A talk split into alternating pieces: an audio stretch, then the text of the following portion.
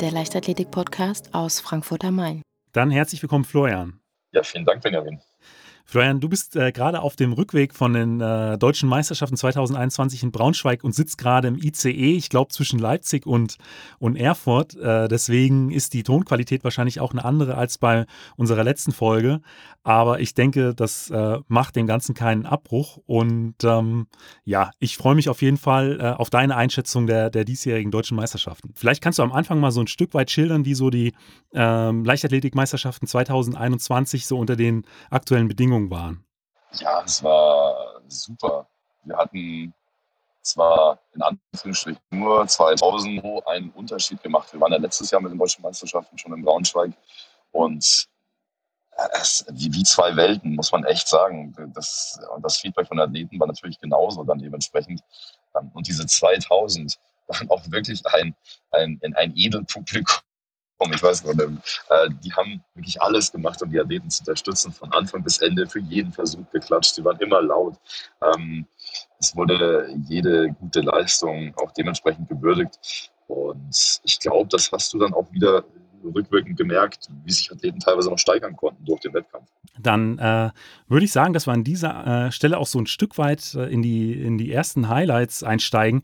Was, was mir aufgefallen ist, und wir haben uns auch ein Stück weit schon im Vorfeld der Sendung drüber unterhalten, es gab einige bekannte Namen, ähm, die tatsächlich das erste Mal einen deutschen Meistertitel geholt haben. Daniel Jasinski, Imke Ohn, Erik Balnoweit, ähm, wie siehst du das? Ja, genau, du hast es ja genannt, äh, die, die, Namen. Äh, das sind alles bekannte Namen, die haben auch schon andere Sachen geholt. Aber dieser Freilufttitel hat eben noch gefehlt.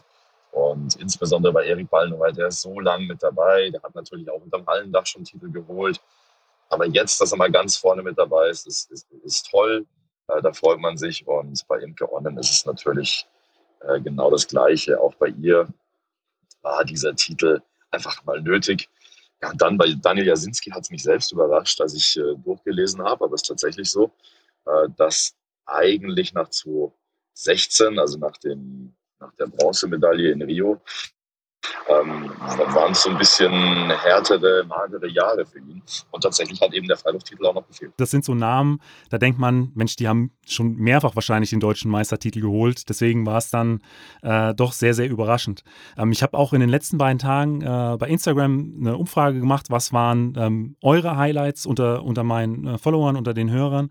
Und äh, da war auch Einnahme mit dabei, einer, einer Sprinterin, die ihre ersten deutschen Meistertitel geholt hat, ähm, Alexander Burkhardt. Absolut äh, sympathisch auch äh, nach den einzelnen Rennen, auch das Interview nach den 100 Metern. Also ähm, das war auch für mich tatsächlich eines der Highlights dieser, äh, dieser deutschen Meisterschaften. Ja, sich so zur Sprintkönigin dieser deutschen Meisterschaften zu küren, war natürlich ganz, ganz besonders mit der Olympianorm, mit persönlicher Bestleistung 11,14 Sekunden und da schwingt bei mir auch noch sehr viel persönliche Geschichte mit, weil ich Alex wirklich, ich weiß nicht wie lange schon kenne. Ähm, kommen ja beide aus Bayern. Ähm, das heißt, ich habe Alex wirklich, also ihre Karriere, vielleicht jetzt nicht von Kindesbeinen an, aber schon sehr, sehr früh mitverfolgen können.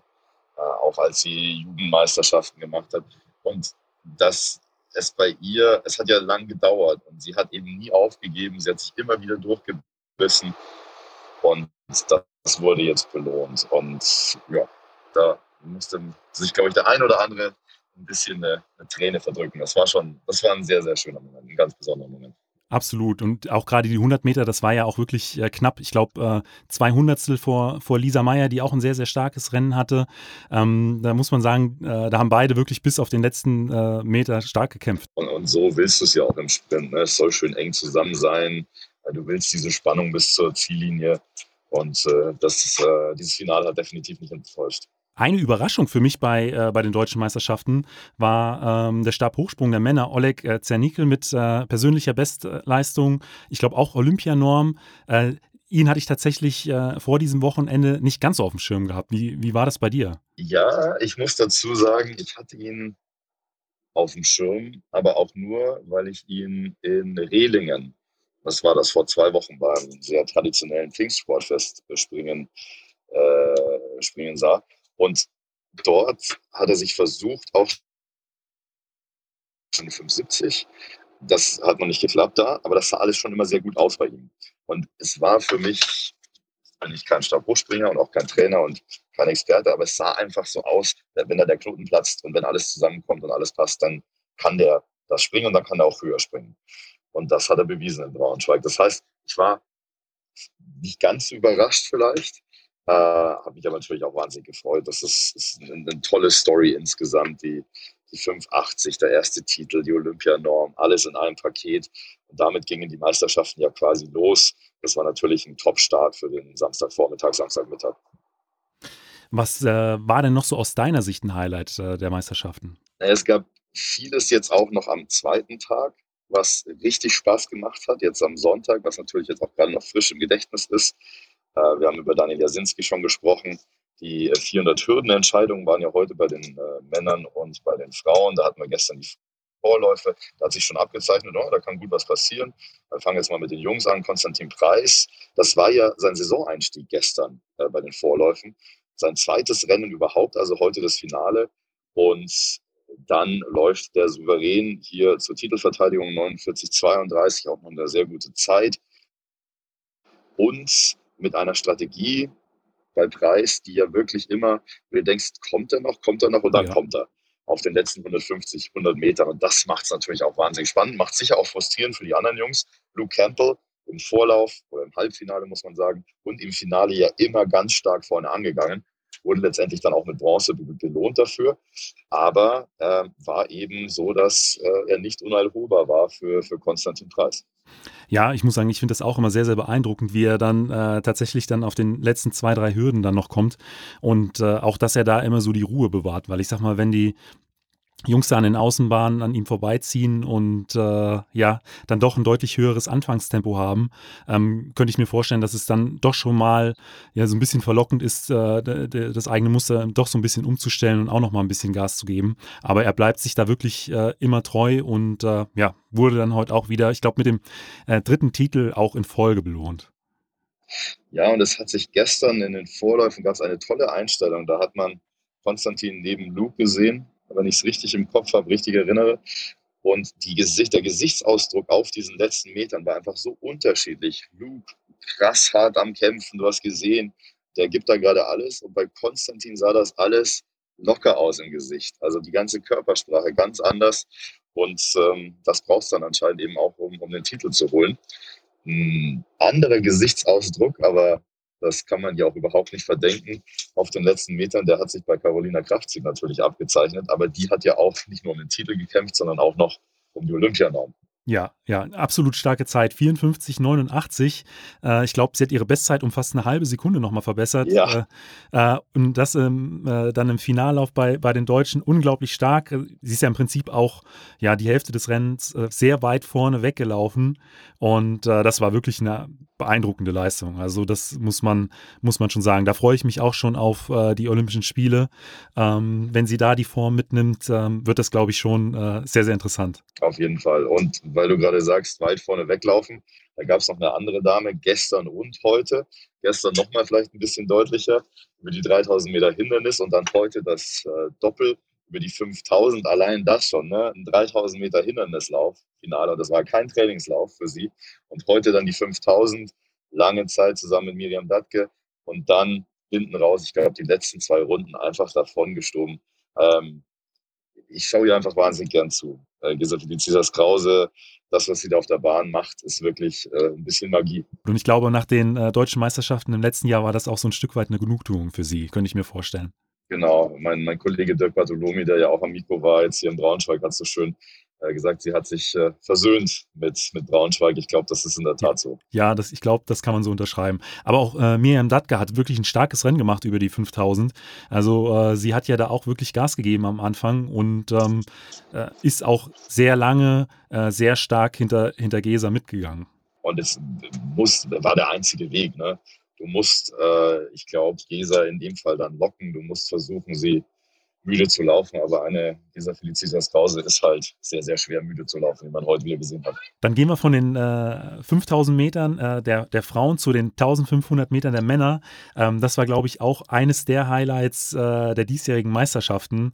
Ähm, drei Leute unter dem Meisterschaftsrekord von 1977 äh, von Thomas Wessinghage. Ein unglaublich schnelles Rennen. Äh, Robert Faken auch mit Olympianorm 3 Minuten 34, 64. Äh, ja, es war im Prinzip ein Steigerungslauf. Er wurde, glaube ich, ja mit jeder Runde da noch mal ein Stück schneller. Ja, und hinten raus auch den Turbo gezündet.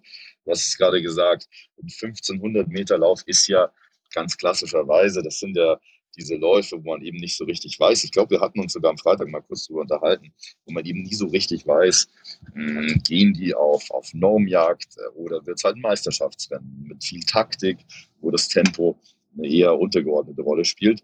Und das war bei diesem Lauf eben ganz, ganz anders. Ähm, wir haben dann mal, sind durch die Zeiten gegangen, jetzt nicht alle seit 1977, aber ja, es war halt fast immer ein taktisches Rennen. Und dann passiert das in Braunschweig zum, ja, fast zum Ende der Veranstaltung. Und dann wird äh, dieser Meisterschaftsrekord pulverisiert von Robert Fagen in einer Art und Weise, äh, die hat alle von den Stühlen gerissen.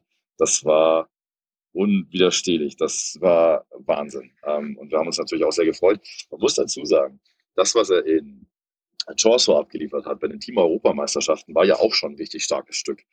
Seine Bestleistung dort aufgestellt, 3,37 von Pazzaqueste.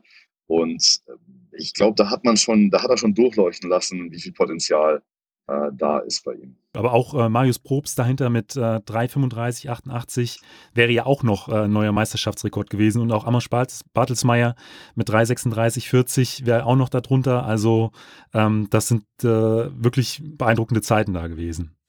Und, und sicher auch für Marius Probst als Titelverteidiger durchaus versöhnlich, gerade nach der Verletzungspause, die er einlegen musste hier mit so einer Zeit, mit neuer persönlicher Bestleistung, dann Silber zu gewinnen. Zwar keine erfolgreiche Titelverteidigung, aber halt die Zeit nimmt ihm keiner weg und äh, Teilnehmer an so einem Rennen zu sein, ist ja auch historisch. Ähm, ich habe zu äh, den 1500 Metern und auch den 800 Metern nachher noch einen kurzen Einspieler vom äh, deutschen Bundestrainer über die Mittelstrecke, äh, Georg Schmidt, ähm, weil mich auch bei den 800 Metern dann interessiert hat, was der Plan von Max Klink äh, am Anfang war. Er ist ja in der ersten Runde bei den 800 Metern äh, deutlich vor dem Feld äh, gelaufen. Ich glaube, hatte nach der ersten Runde zwei, drei Sekunden Vorsprung, äh, wurde dann am Ende dann doch noch gekascht. Und äh, ja, ähm, schlussendlich wurde dann Marvin Heinrich äh, neuer deutscher Meister. Da hatten wir ja auch am, am Freitag schon so ein Stück weit drüber gesprochen, dass er in Funkstadt da eine sehr, sehr starke Zeit vorgelegt hatte. Ja, richtig. Und man muss ja durch die Bank äh, sagen, also ich bin sehr, sehr gespannt, was, was du da noch äh, bekommst an, an Informationen. Das ist natürlich die beste Quelle, die du da angezapft hast. Ähm, man muss aber auch wirklich sagen, quer bewegt durch alle Disziplingruppen, durch die Bank, gab es immer sehr viel Positives. Du hattest immer was, worüber du dich gefreut hast. Ähm, in, der, der Kugelstoß der Männer ist auch nochmal so ein Beispiel.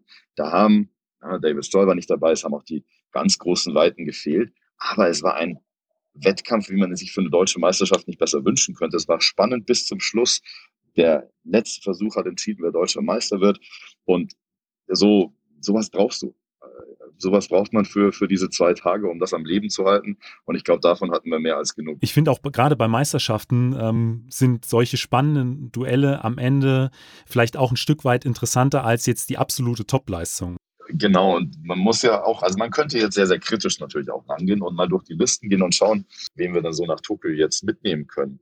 Äh, die, die Normen, die Olympianormen, diese Supernormen sind ja sehr, sehr hoch gesetzt, weil es ja auch ein neues System ist. Du hast die World Rankings, die auch mit dazu äh, zählen. Da werden sich sicher der ein oder andere Athlet und die Athletin nochmal Hoffnungen machen, eben über das Ranking da noch reinzukommen. Aber es schaut in ein paar Disziplinen natürlich schon sehr, sehr mau aus. Nichtsdestotrotz äh, besondere Situation. Und es gibt ja auch andere internationale Highlights, auf die wir uns freuen dürfen. Nicht nur Olympia, sondern es stehen ja auch Heim-Europameisterschaften nächstes Jahr an. München 2022, die European Championships. Äh, und vielleicht ist das ja dann die Stunde der Wahrheit äh, und die Stunde des Glanzes für einige, die wir jetzt bei den deutschen Meisterschaften auch schon ganz vorne gesehen haben.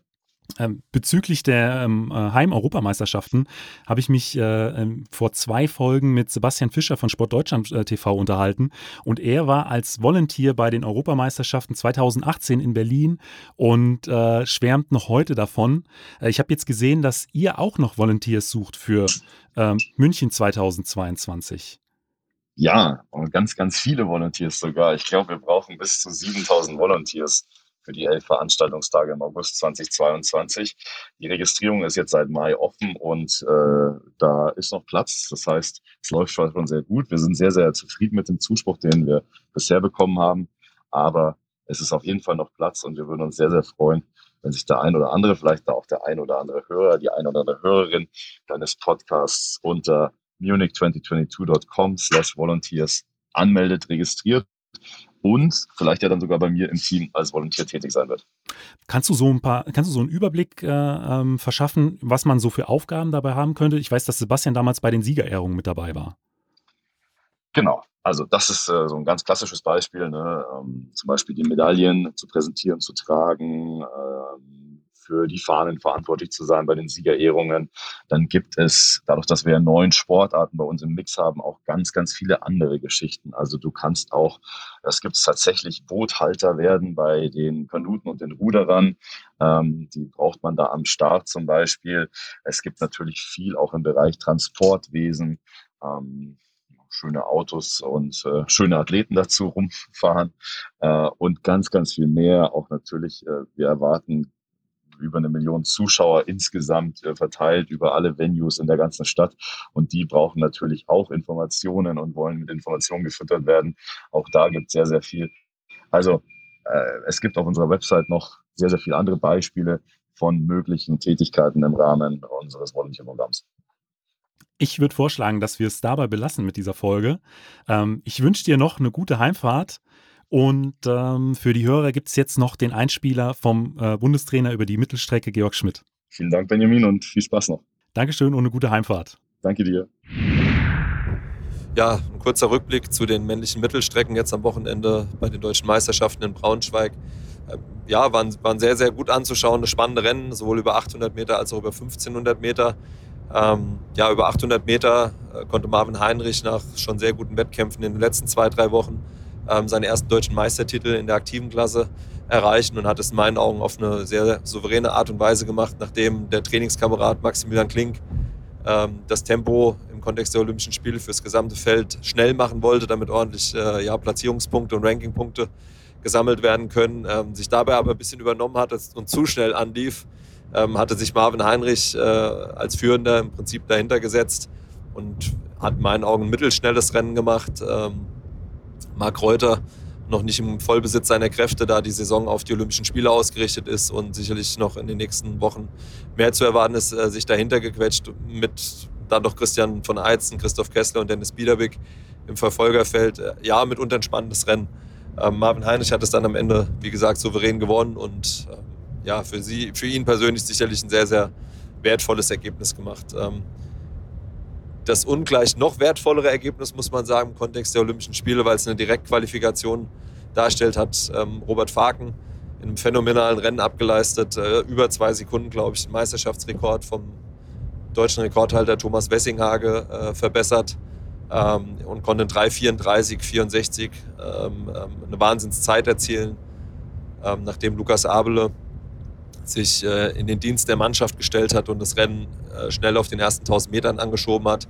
Ähm, hinten dran noch Marius Probst mit persönlicher Bestleistung 3,35,88. Äh, Amos Bartelsmeier, unser ja, Amerika-Deutscher oder Deutsch-Amerikaner, kann man nennen, wie man will, noch mit einer sehr vernünftigen Zeit 3,36,40 wirklich ein Gesamt gesehen tolles Ergebnis erzielt haben. Auch auf den Plätzen danach noch mit Marc Tortel und ähm, Romeo Tesfaye mit zählbaren Ergebnissen und ja, war phänomenal. Ähm, Robert jetzt seine erste, erste wirkliche 1500 Meter Saison in dem Jahr mit einem absoluten ja, Wahnsinnsergebnis, nachdem die Team EM schon super gut war, eine PB über 800 in der Vorwoche erzielt wurde, muss man sagen, dass das System zusammen mit äh, Thomas Dreisigacker in Leipzig da ähm, ja, ein sehr, sehr, sehr wertvolles Ergebnis für den gesamten deutschen Lauf erzielen konnte. Ja, dementsprechend als Bundestrainer vollends zufrieden.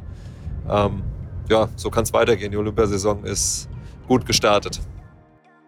Falls euch die Folge gefallen hat, hinterlasst mir doch einfach eine Bewertung bei Spotify, iTunes oder eurem Podcatcher und abonniert den Podcast. Vielen Dank und bis zum nächsten Mal.